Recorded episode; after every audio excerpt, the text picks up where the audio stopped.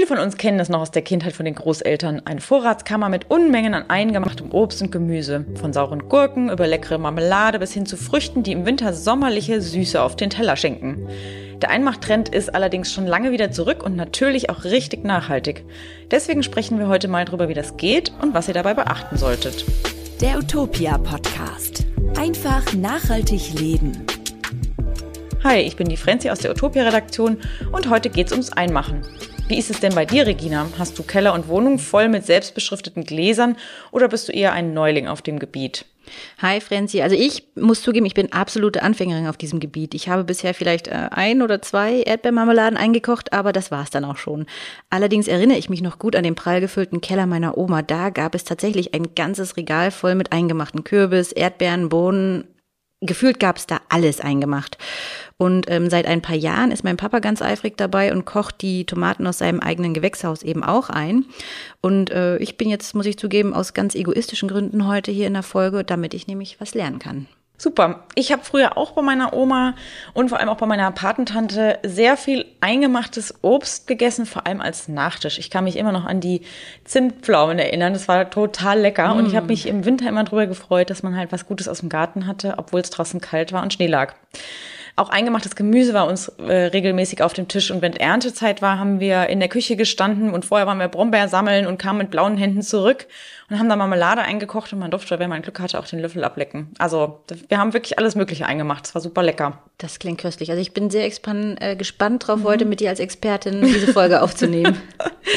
Bevor wir darüber sprechen, was man beim Einmachen alles beachten muss, kommt hier die Frage der Woche, die wir am Ende der Folge wie immer beantworten wollen, nämlich warum ihr bei Einmachgläsern auf den blauen Ring im Deckel achten solltet. Bevor wir mit der Folge starten, kommt hier der Hinweis auf den Werbepartner der heutigen Folge. Ob in Öl eingelegt, eingeweckt oder mit Essig eingekocht, die passenden Gewürze zum Einmachen findet ihr bei Sonnentor. Besonders beliebt sind die goldgelben Senfkörner. Sie verleihen eurem Gemüse eine besondere Würze. Auch Fenchelsamen, Piment oder Chili könnt ihr für eure ganz persönlichen Kreationen wählen. Lasst eurer Kreativität freien Lauf. Noch mehr Gewürze könnt ihr unter www.sonnentor.com entdecken. Dann lass uns doch mal loslegen, Regina. Wenn man im Internet zum Konservieren von Lebensmitteln recherchiert, stößt man ja auf viele Webseiten von Selbstversorgern und Menschen, die glauben, sich auf den bevorstehenden Weltuntergang vorbereiten zu müssen. Klar, für diesen Fall sind lange haltbare Lebensmittel unverzichtbar. Aber auch für Durchschnittsverbraucher mit Kühlschrank und Supermarkt um die Ecke macht es durchaus Sinn, Lebensmittel selbst zu konservieren bzw. einfach einzumachen. So weiß man genau, was drinsteckt und was nicht. Und schmecken tut es sowieso am besten, wenn man es selbst gemacht hat. Denn man bestimmt außerdem bei dem Machen selber, was man verarbeitet, also regionale und saisonale Bioware zum Beispiel. Man kann auf diese Weise seine Vorräte plastikfrei lagern und spart womöglich noch Energie, wenn sie nicht in den Kühlschrank wandern, und außerdem entfällt der kurz vor Ladenschlusstritt zum Supermarkt, den wir alle kennen, wenn man leckere Vorräte zu Hause hat. Lass uns doch einfach mal die verschiedenen Methoden, die es so gibt, durchgehen. Das sind nämlich Einkochen, Einlegen, Trocknen und Fermentieren. Bevor wir aber anfangen, vielleicht noch ganz kurz das Wichtigste, wie sterilisiert man am besten die Gläser? Mhm. Ihr braucht dafür nur einen großen Topf, das ist schon mal sehr gut. Und dann als erstes füllt ihr da ausreichend Wasser rein. Dann legt ihr die offenen Gläser sowie die Deckel hinein und äh, beachtet bitte darauf, dass die Gläser dabei vollständig vom Wasser bedeckt sind. Bringt das Wasser zum Kochen und lasst die Gläser für 10 Minuten darin auskochen. Fertig. So, und nun kommen wir zur ersten Methode, dem Einkochen. Diese Konservierungsmethode eignet sich vor allem für frisches Obst und Gemüse sowie fertig gekochte Gerichte und ist eine einfache Möglichkeit, saisonales lange haltbar zu machen. Im Idealfall halten sich die so eingemachten Lebensmittel mehrere Jahre sogar. Das Prinzip, beim Einkochen werden die Lebensmittel in saubere Gläser gefüllt, die dann verschlossen und erhitzt werden.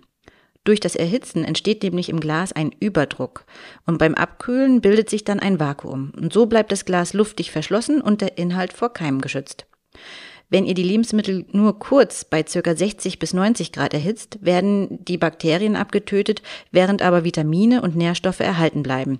Das heißt, äh, oder nennt man auch pasteurisieren. Allerdings ist so eingekochtes nicht ganz so lange haltbar. Genau, so das Sterilisieren ist eigentlich total wichtig. Finde ich mit das Wichtigste, was du machen musst, wenn du irgendwie einmachen möchtest. Wir hatten nämlich jetzt gerade das wieder den Schaden, dass wir ganz tolle Erdbeeren eingemacht haben, beziehungsweise Marmelade gekocht haben und dann waren die Gläser nicht richtig eingemacht und dann hast du den Deckel aufgemacht, hast dich gefreut auf Erdbeermarmelade und dann hattest du direkt den Schimmel oben dran und das ist dann natürlich total blöd, weil dann musst du alles wegschmeißen. Hm. Die zweite Möglichkeit, die es gibt, ist, ihr erhitzt die Gläser für eine längere Zeit auf über 100 Grad Celsius. Das ist dann Sterilisieren. Das tötet alle Mikroorganismen ab, welche die Lebensmittel verderben könnten. Ein einziger Nachteil, das Obst und Gemüse verliert einen Teil seiner Nährstoffe und Vitamine, beispielsweise Vitamin C. Dafür sind die so eingekochten Lebensmittel aber wirklich sehr lange haltbar, wenn man sich jeweils genau an die Temperatur- und Zeitangaben hält. Prinzipiell braucht ihr für beide Verfahren eigentlich nur frisches Obst oder Gemüse eurer Wahl. Natürlich frei, möglichst frei von Druckstellen, Flecken oder ansonsten Dinge, die halt auf der Schale sein können. Am besten macht ihr die sauber. Und was ihr natürlich auch braucht, hatten wir ja eben schon saubere Einweg- und Schraubgläser. Die Lebensmittel solltet ihr zum Konservieren vorbereiten, indem ihr sie je nach Sorte entkernt, entsteint, schält und oder klein schneidet.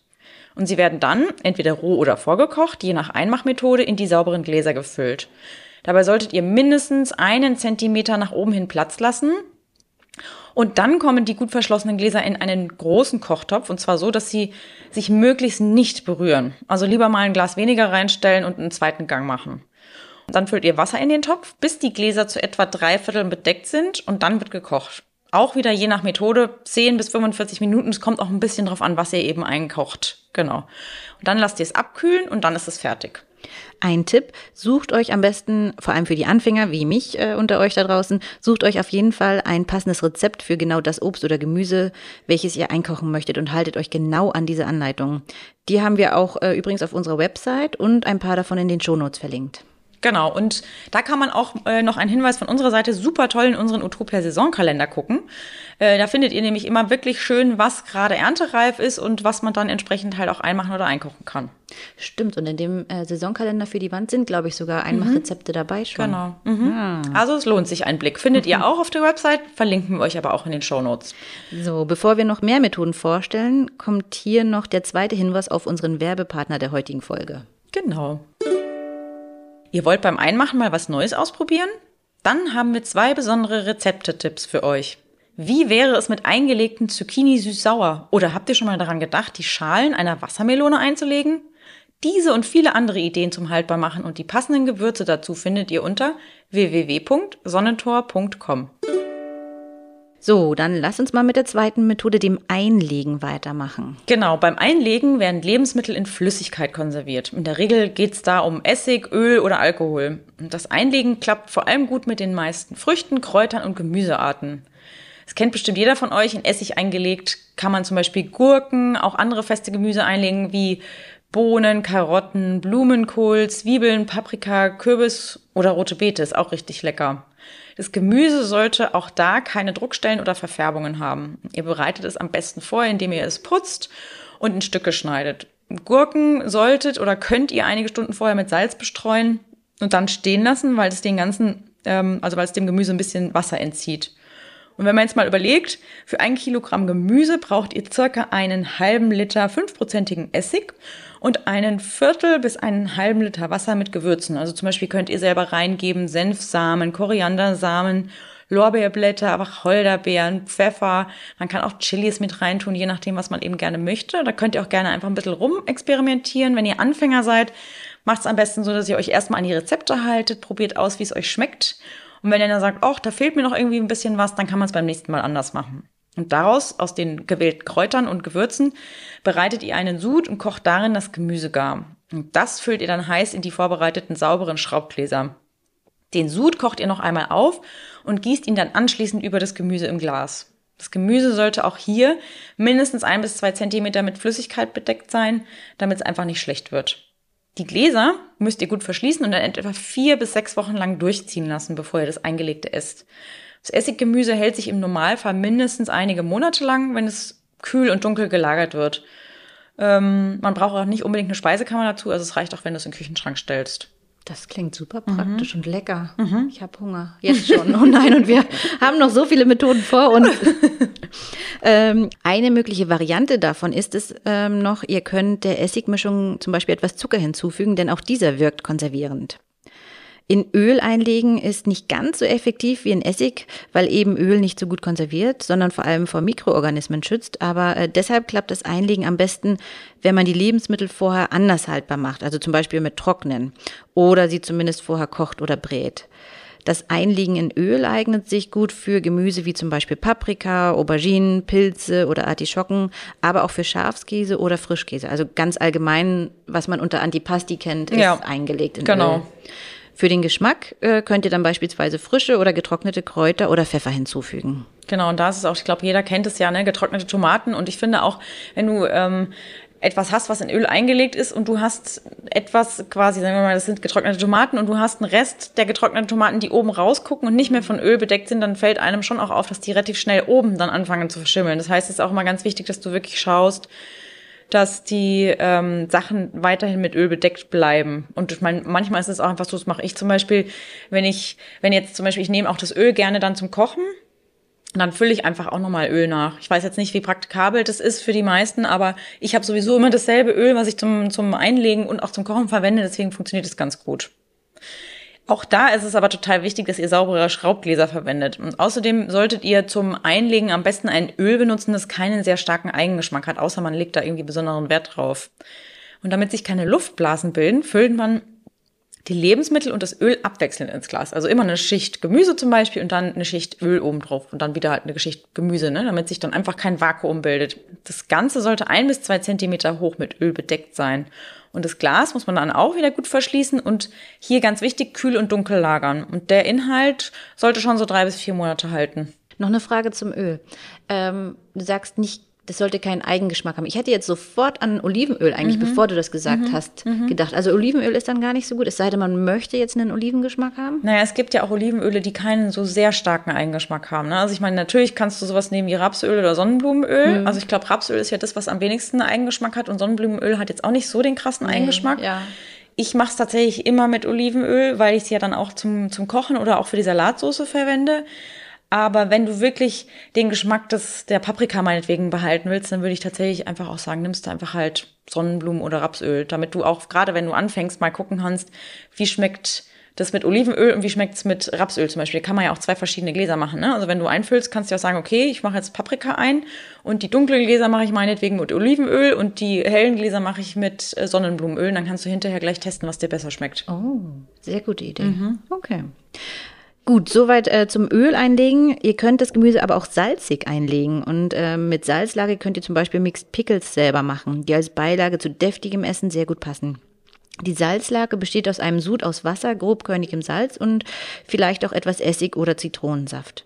Diesen Sud könnt ihr natürlich auch nach Belieben mit Kräutern oder Gewürzen variieren, beispielsweise mit Dill, Estragon, Pfeffer, Senfkörner, alles, an was ihr da so denken könnt. Und eine exotische Note bekommt der Sud zum Beispiel auch mit Meerrettich, Ingwer, Chili oder Koriander. Für salzig eingelegtes Gemüse wird zunächst der Sud aufgekocht, der dann abgekühlt über das in Gläsern gefüllte Gemüse gegeben wird, bis es vollständig bedeckt ist. Dann wieder gut verschließen und zack, fertig. Jetzt habe ich auch Hunger.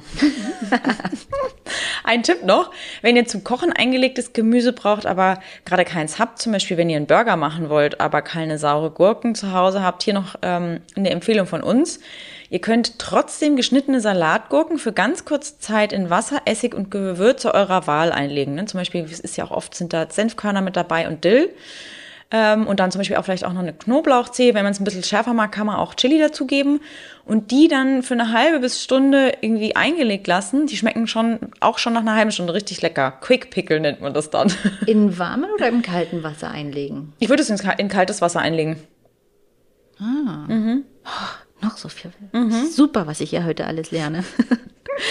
Eine der ältesten und einfachsten Methoden, Lebensmittel zu konservieren, ist sie zu trocknen. Das funktioniert vor allem gut mit Obst, Gemüse, Kräutern, Kernen, Nüssen, Fisch und auch Fleisch. Beim Trocknen oder Dörren wird den Lebensmitteln ein Großteil ihrer Feuchtigkeit entzogen und das entzieht den Mikroorganismen und Enzymen, die für das Verderben der Produkte verantwortlich sind, den Nährboden und damit sind die Lebensmittel viel länger haltbar. Mhm. Allerdings in unseren Breitengraden ist das Lufttrocknen wetterbedingt eher schwierig, denn äh, draußen ist es halt nicht 40 Grad ständig Stimmt. warm. Noch nicht, wahrscheinlich.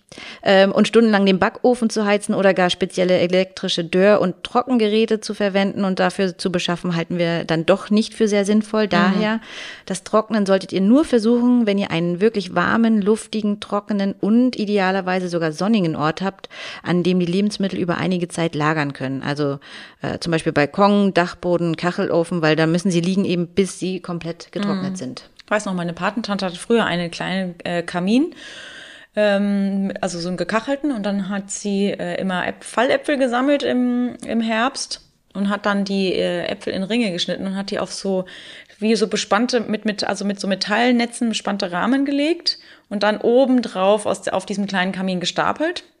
Und dann haben die da durchgetrocknet. Boah, die haben so gut geschmeckt. Es war wie als, also wie als ob du ein Stück Sommer auf der Zunge hast. Ganz toll. Hm. Ja, heute muss man sich das alles kaufen, weil ich habe Ja. zu Hause keinen Kamin. Ich auch nicht. Ja. Ähm, wenn ihr trocknen wollt, also ne, wenn ihr irgendwie sagen wollt, ihr wollt äh, Lebensmittel irgendwie, was ist wie äh, eben schon gesagt, Äpfel zum Beispiel, dann verwendet ihr am besten nur anwandfreie Produkte, die ihr vorher wascht und in Stücke oder eben in Ringe schneidet oder auch in Streifen. Das Gemüse sollte man kurz vorher blanchieren und das weil das einfach die Trockenzeit verkürzt.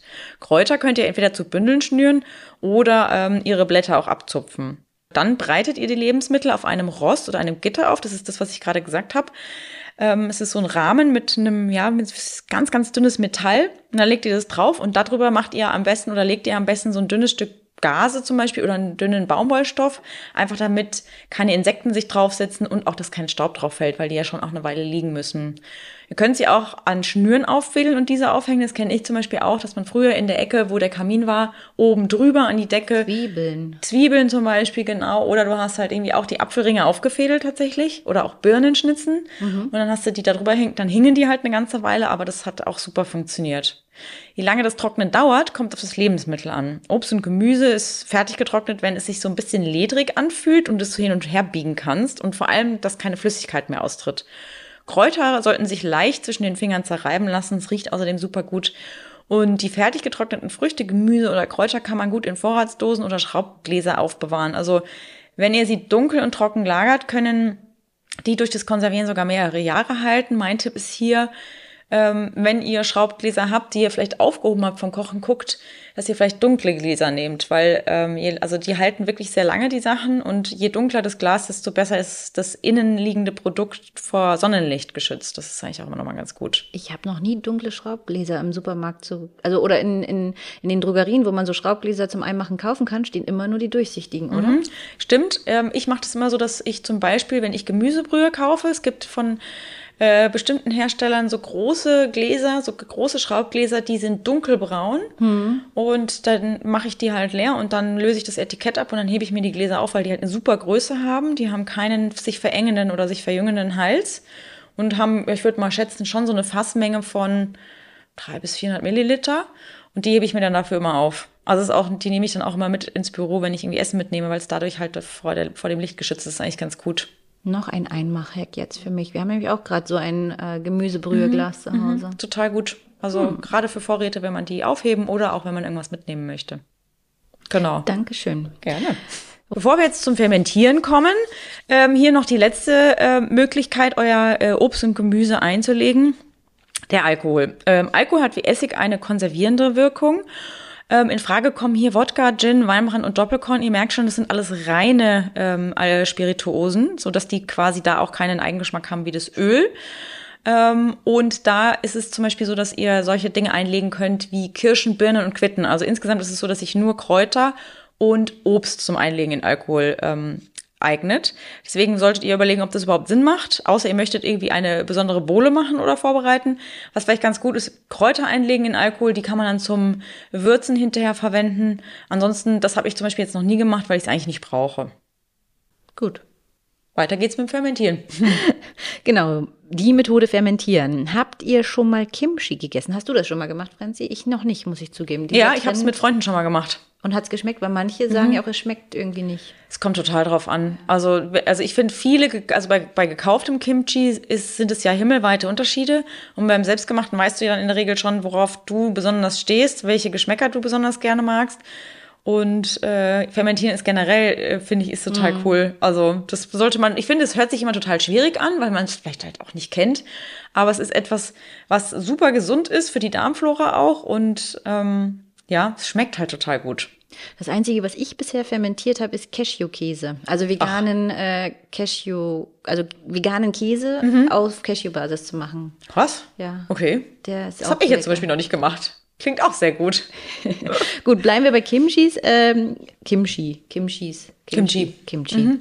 Ähm, falls ihr das schon mal selbst gegessen habt, das ist ja äh, Teil dieses Fermentieren-Trends. Mhm. Und die Praxis dazu ist allerdings uralt mhm. sogar. Mhm. Bevor es Tiefkühltruhen und gekühlte Lagerhäuser gab, musste die Ernte nämlich des Sommers so konserviert werden, dass die Lebensmittel auch im Winter verfügbar waren, ganz klar, und ohne Strom haltbar gemacht mhm. werden konnten. Und ohne Kühlschrank. Ohne Kühlschrank, ja. Dazu eignet sich vor allem das Fermentieren ganz besonders, denn fermentierte Lebensmittel werden nicht erhitzt und stellen somit auch im Winter die Vitaminversorgung sicher. Mhm. Zudem entstehen bei der Fermentierung zusätzliche Vitamine wie zum Beispiel Vitamin C oder auch B-Vitamine. Dank Fermentation ist es also möglich, sich auch im Winter äh, mit regionalen Produkten und ganz ohne importierte Zitrusfrüchte und weit äh, gereiste Importprodukte völlig ausgewogen zu ernähren. Genauso eben wie früher. Mhm. Doch nicht nur die im fermentierten Gemüse enthaltenen Vitamine sind gesundheitsfördernd, denn auch unser Darm ist für das Fermentieren dankbar. Denn milchsauer vergorene Lebensmittel wie Sauerkraut, Kefir oder Joghurt fördern die Bildung einer gesunden Darmflora. Und das ist nicht nur für die Verdauung gut, sondern eben auch komplett für das äh, Immunsystem, weil, wie wir alle wissen, der Darm ist ja der größte Teil des Immunsystems oder ein genau, großer Teil. Genau. Man glaubt ja manchmal sogar, dass das Immunsystem im Darm sitzt, gell? Hm. Mhm. Und wie funktioniert das Fermentieren? Es ist eigentlich relativ easy. Bei allen milchsauer fermentierten Lebensmitteln befinden sich die Milchsäurebakterien bereits auf der Oberfläche des Gemüses. Man braucht also keine Starterkulturen oder, so, oder dergleichen, sondern wirklich nur das Gemüse, ein bisschen Salz und ein Gefäß. In diesem bewahrt man das Fermentationsgut auf, sodass es keinen Kontakt zum Luftsauerstoff hat. Also darauf müsst ihr wirklich achten.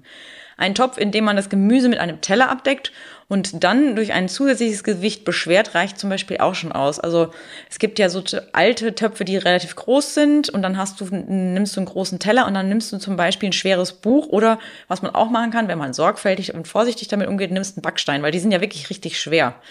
Und ähm, wichtig ist dabei, bitte verwendet Obst und Gemüse aus kontrolliert biologischem Anbau, denn auf deren Oberfläche tummeln sich natürlich mehr Milchsäurebakterien als auf Produkten aus konventioneller Landwirtschaft.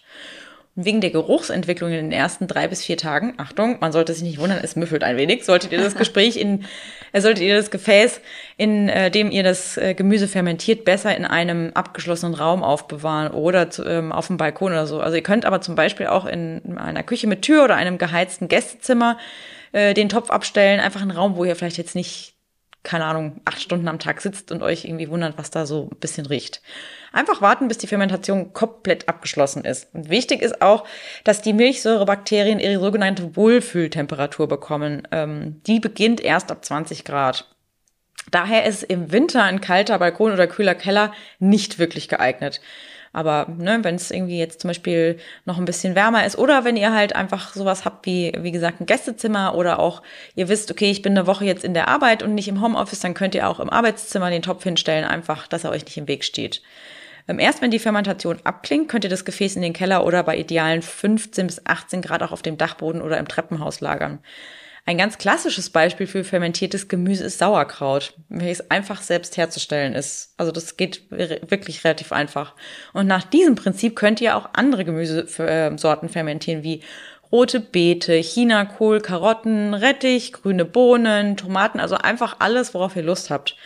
Ähm, und vielleicht auch das, was dann gerade bei euch im Garten reif ist oder auf dem Balkon irgendwie gerade anfällt oder so. Und ähm, mit Gewürzen verfeinert ihr den Geschmack. Also zu, zu Chinakohl passt zum Beispiel super Chili und zu Karotten passt super äh, gut Ingwer. Zu Kohl passt sehr gut Kümmel. Ich weiß, es gibt viele Leute, die mögen Kümmel nicht. Aber äh, Kümmel macht den Kohl halt verträglicher für den Magen. Ideen gibt es sicher mehr als Einmachgläser, um das fermentierte äh, Gemüse aufzubewahren, wie ihr seht. Fermentieren kann anfangs ein bisschen tricky sein, deswegen äh, nehmt euch da auch gerne eine Anleitung. Das war's eigentlich schon mit den äh, verschiedenen Methoden. Das Wichtigste ist jetzt, dass man sich dann mal überlegt, will man es mal ausprobieren? Äh, man, muss, man muss ja nicht gleich mit dem Schwierigsten starten. Also man kann zum Beispiel ja auch sagen, okay, man macht jetzt irgendwie erstmal eine Obstsorte ein, die gerade irgendwie ähm, erntereif ist, oder man kocht Marmelade ein und für all die Leute, die sagen, boah, fermentieren klingt voll cool, aber irgendwie so mit dem Topf und dem Backstein und dem Buch und so, hm, und dann riecht es noch komisch und ich habe keinen Balkon oder eine warme Stube oder wie auch immer. Übernehmt euch dann nicht, stresst euch nicht, probiert einfach eins nach dem anderen in Ruhe aus und ihr werdet sehen, es schmeckt einfach echt richtig hervorragend, wenn ihr es selber gemacht habt. Ich glaube, das ist mit das Schönste, weil du halt dein, deine ganze Energie damit reinkochst. Ja. Damit sind wir schon wieder am Ende der heutigen Folge angelangt. Ich gehe mal wieder mit vielen neuen Anregungen raus, auch wenn ich das schon häufiger gemacht habe. Und ich will jetzt unbedingt ähm, nochmal das Fermentieren und das mit dem Cashewkäse, das musst du mir dann bei äh, Gelegenheit auch nochmal genauer erklären. Und du, Regina, ich habe Hunger und ich ärgere mich voll, dass wir die Folge nicht letztes Jahr schon aufgenommen haben, weil letztes Jahr hatten wir nämlich so einen kleinen Acker, da haben wir mhm. selber Obst, nee, Erdbeeren, mhm. aber vor allem Gemüse angebaut mhm. und als alles dann reif war, hatten wir, sind wir geschwommen in dem mhm. Gemüse und mhm. wussten nicht, so, so, Wohin so damit? ja, genau. Wir haben es dann teilweise verschenkt, weil mhm. wir einfach nicht alles essen wollten und mhm. natürlich nichts wegwerfen wollten, aber jetzt denke ich mir, hm, da hätte man jetzt schon so einiges einmachen ja. können und dann im Winter genießen können. Ja. Naja, die nächste Gelegenheit kommt bestimmt direkt ums Eck. Bestimmt. genau. Und zum Schluss kommen wir natürlich noch zur Antwort auf die Frage der Woche. Warum solltet ihr bei euren Einmachgläsern auf den blauen Ring im Deckel achten? Genau, das wusste ich auch lange nicht. Die Antwort ist aber, weil der blaue Ring keine Weichmacher äh, beinhaltet, was ich total gut finde, denn die sind ja wirklich sehr bedenklich. Die am häufigsten benutzten Weichmacher heißen Phthalate und sind günstig herzustellende Industriechemikalien und werden vor allem bei der Herstellung von Textilien, Spielzeugen, Medizinprodukten und Kosmetika eingesetzt. Ihre wichtigste Eigenschaft ist, dass sie Kunststoffe geschmeidig halten. Die Kunststoffmasse in den Verschlüsseln von Schraubgläsern muss ein wenig elastischer sein, damit sie richtig abdichten kann. Deshalb kommen die Weichmacher da auch ins Spiel. Phthalate stehen jedoch unter Verdacht, der Gesundheit zu schaden und sind laut Bundesinstitut für Risikobewertung schädlich für den Hormonhaushalt, ähm, können krebserregend sein und Diabetes auslösen oder begünstigen. Inzwischen haben es aber auch Alternativen auf den Markt geschafft, die ohne den bedenklichen Stoff oder ohne die bedenklichen Stoffe auskommen. Eben eine dieser Alternativen erkennt ihr am blauen Ring im Deckel. Dabei handelt es sich um den Blue Seal Drehverschluss vom Metallverpackungshersteller Pano. Pano hat mit diesem Deckel den weltweit ersten Drehverschluss entwickelt, dessen Richtung ohne Weichmacher und ohne PVC auskommt. Stattdessen werden die thermoplastischen Elastomere TPE verwendet, die eine innere Weichmachung besitzen und so nicht in fetthaltige Lebensmittel übergehen können. Und so bleiben eure eingekochten Lebensmittel frei von potenziell gesundheitsschädlichen Stoffen. Ist doch irgendwie auch schön, oder? Wenn du dann äh, weißt, du hast auch noch ein äh, Material, was deiner Gesundheit nicht schadet, dann schmeckt es gleich doppelt gut. So, das war's schon wieder mit der Folge für diese Woche. Wir hoffen natürlich, es hat euch wieder gefallen und ihr habt vielleicht ebenfalls Lust bekommen, auch mal mit Einkochen, Einmachen und Co. zu starten oder es zumindest mal auszuprobieren. Falls euch die Folge gefallen hat, abonniert doch gerne den Podcast in eurer Podcast-App und gebt uns gerne fünf Sterne. Wenn ihr Feedback, Vorschläge, Themenideen oder auch Kritik habt, schreibt ähm, uns gerne eine Mail an podcast.utopia.de. Euch eine schöne Woche und bis zum nächsten Mal. Der Utopia Podcast. Einfach nachhaltig leben.